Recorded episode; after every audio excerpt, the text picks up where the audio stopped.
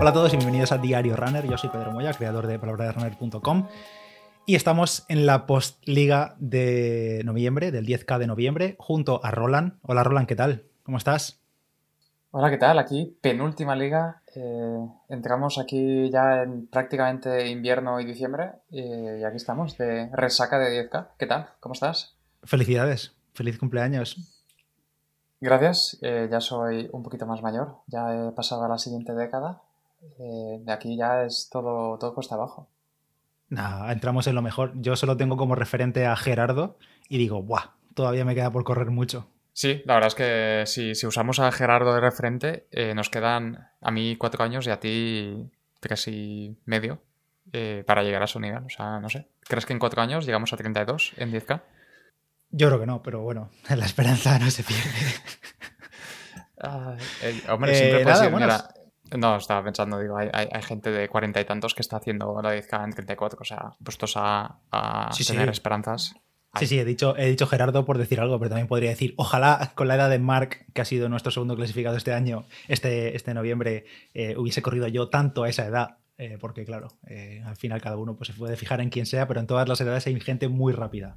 Sí, esa es la conclusión de la, de la, de la liga. De hecho, eh, mira, ahora que lo dices, los tres primeros, cada uno está en una década distinta y los tres lo han hecho en 34 minutos y pico. O sea.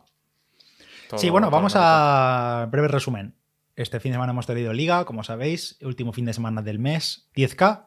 Y nada, eh, hemos tenido yo creo que un mal tiempo en general en toda España porque me he dado cuenta que revisando las actividades, eh, para ver si sabéis pasa con el desnivel y demás, me he encontrado mucha actividad este mes en cinta, pero muchas, ¿eh? Muchas, muchas.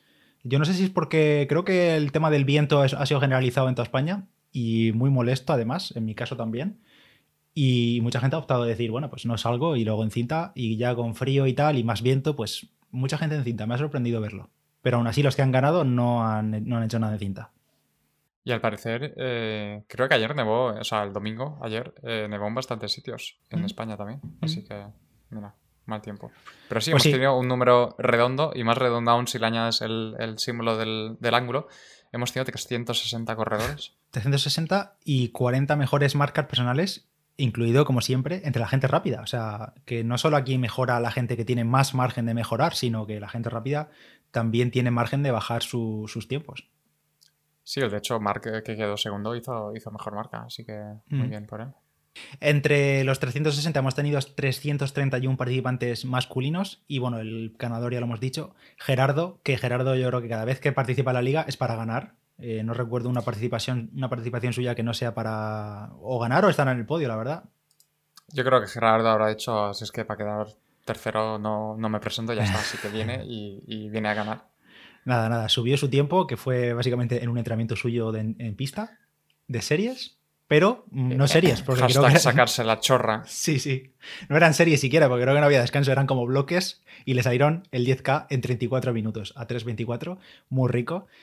Segunda posición para nuestro sub-23 eh, que va a ganar de calle su categoría en la liga, eh, Marca Zorla, que se marcó un tiempo en la... ¿Cómo se llamaba la carrera esta que corrieron en Barcelona? La Eh, Jean, Jean Boutin, ¿no? Jean Putin, sí, Jean o... Sí, sí. Sí, sí.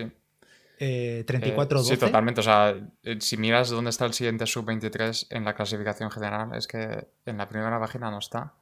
Y estoy mirando la segunda, mira, está en el puesto 150. O sea, Buah. Mark, yo creo que en diciembre puedes caminar, si quieres, Sí. arrastrarte por el suelo hasta los 10 kilómetros y seguirás ganando. Vestido de Papá Noel regalando caramelos a los niños y seguirás ganando la liga, no te preocupes. Totalmente. Y en tercera posición, otro clásico de la liga, Rafael Sánchez Fernández, que oye, en cuanto a regularidad, eh, brutal, Rafael. Eh, recordemos que Rafael va primero en la clasificación general eh, y está a casi 200 puntos de Mark. Yo creo que va a ser va a ser difícil, a no ser que nos inventemos algo para diciembre, que va a ser difícil. Pero Que no creo. yo creo que el, el top lo tiene prácticamente asegurado. Sí, sí, sí, sí. Y luego en chicas eh, también tenemos nombres muy conocidos por aquí. Hemos tenido en total 29 chicas, clasificación femenina. Nayat Martínez ha ganado con 43 minutos 10. Segunda posición para Adriana Liñán, que salió creo que ayer, eh, en el último momento me parece, que porque vi la actividad que la compartió en Instagram. Y tercera posición para Soraya Pérez.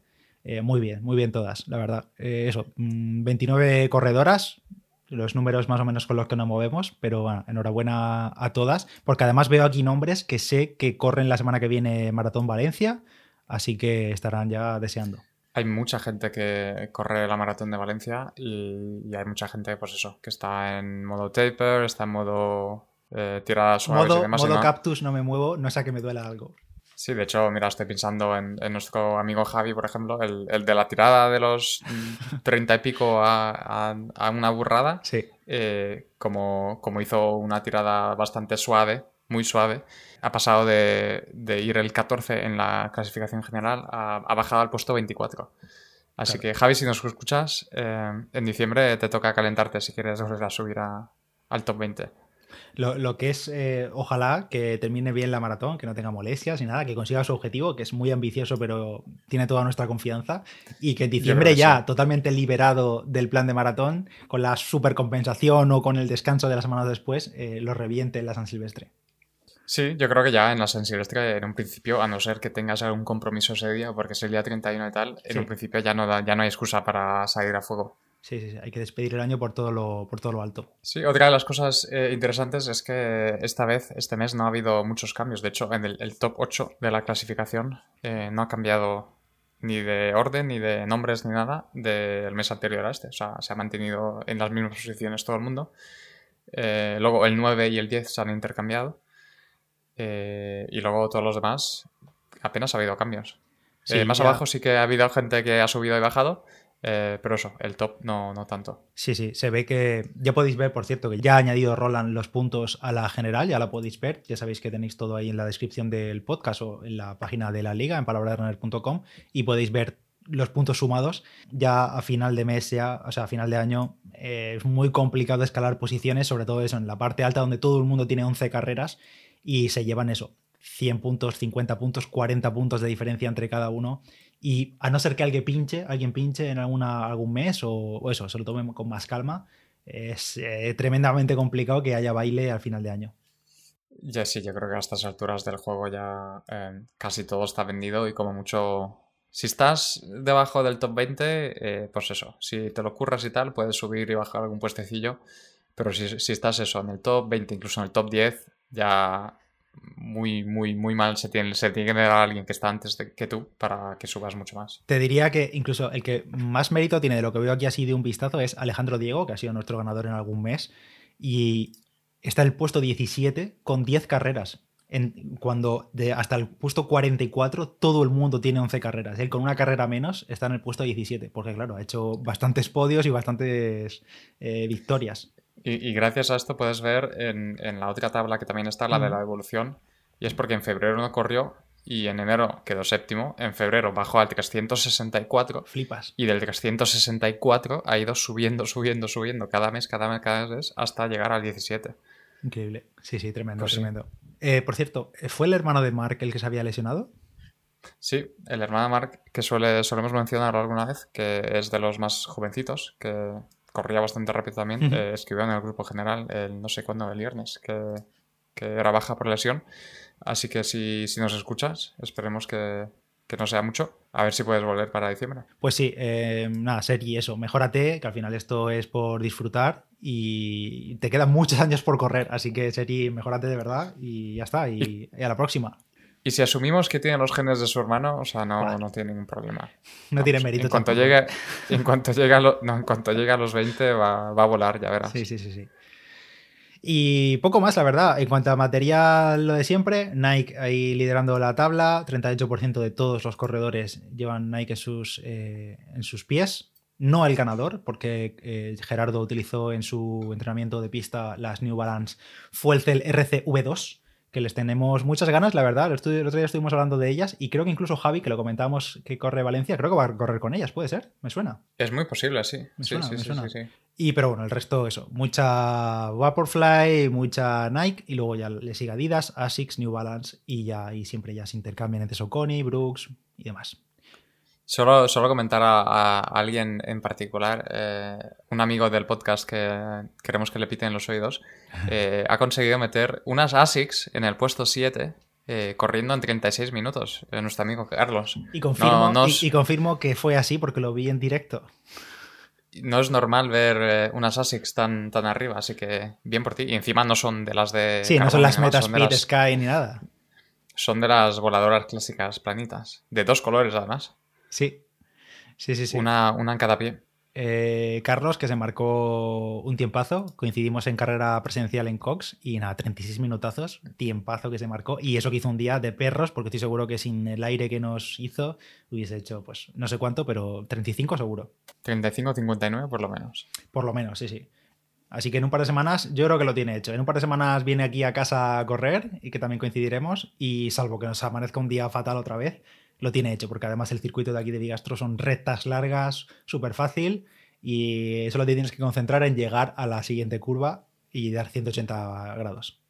Imagínate el día que Carlos eh, se ponga unas de carbono. Yo se lo dije, eh, una, vez se lo he dicho. Sí, sí, no, seguro. Le he dicho una vez, oye, utilices un 44 porque yo le dejaría zapas. Pero no, no. Eh, creo que le vendrían como muy grandes. Yo creo que Carlos con una 44 no podría ni levantar la, la pierna. Así que nada, otro mes más, lo dejamos aquí. Gracias a todos por participar un mes más, como siempre. Ya tenéis todos los puntos repartidos. En el momento de estar escuchando esto, no sé si lo tendréis también en vuestro email, si me habrá tiempo de enviar eh, la newsletter a los participantes. Y poco más, ya solo nos queda una, Roland. ¿Cómo te sientes? Eh, un poco como si fuese ayer que tuvimos la conversación de montar una tabla que estábamos haciendo pruebas y demás. Eh, y por otra parte, ha pasado muy rápido y no sé, no sé qué va a pasar después. De verdad que no, ninguno, ninguno lo sabemos, pero con ganas de que concluya este año y hmm. que concluya esto también y ver, ver qué tal qué tal es tener 12 meses de carreras. Sí, eh, en un mes, cuando ya todo acabe, que probablemente ya grabaremos en 2022, espero que Roland se pase antes por aquí, claro, ya echaremos un poco la vista atrás y valoraremos si, si ha merecido la pena o no, y que seguro que sí por todo lo que hemos conseguido y por lo que habéis conseguido también muchos de vosotros, que este fin de semana, una vez más, varios habéis comentado que eh, gracias a la liga o gracias a la motivación del grupo en general, eh, os habéis superado, habéis superado marcas o completado objetivos que os marcasteis a principio de año y que, oye, eh, todos, a cada uno a su nivel, tiene mucho mérito, como lo decimos todos los meses, y que ojalá, haya liga o no el año que viene, porque esto no lo podemos asegurar, sigáis corriendo tanto y cuidándoos y moviéndoos, que es lo importante. Yo creo que se puede hacer un buen análisis de cosas que hemos aprendido, cosas que hemos evolucionado, cosas que hemos mejorado, cosas que se podrían mejorar más aún. Yo creo que eh, ha sido un buen, una buena evolución para todos, tanto para correr, tanto para montarlo de la liga, tanto el podcast, tanta, tantas cosas. No mm. sé, creo que puede ser una buena manera cuando pase diciembre y demás, sentarse un poco a pensar y reflexionar y sacar conclusiones, pero puede, puede estar bien. Pues sí, ya lo haremos. Eh, lo dejamos aquí, no nos extendemos más en este episodio. Gracias, Roland, un mes más por tu curro. Felicidades otra vez, feliz cumple. Y le pedís seguir en Strava a Roland, que tenéis ahí su enlace, su perfil en la descripción. Y nos vemos por ahí, por Strava, por Instagram y demás. Gracias a todos y nos escuchamos de pronto. Chao, chao. Chao, chao.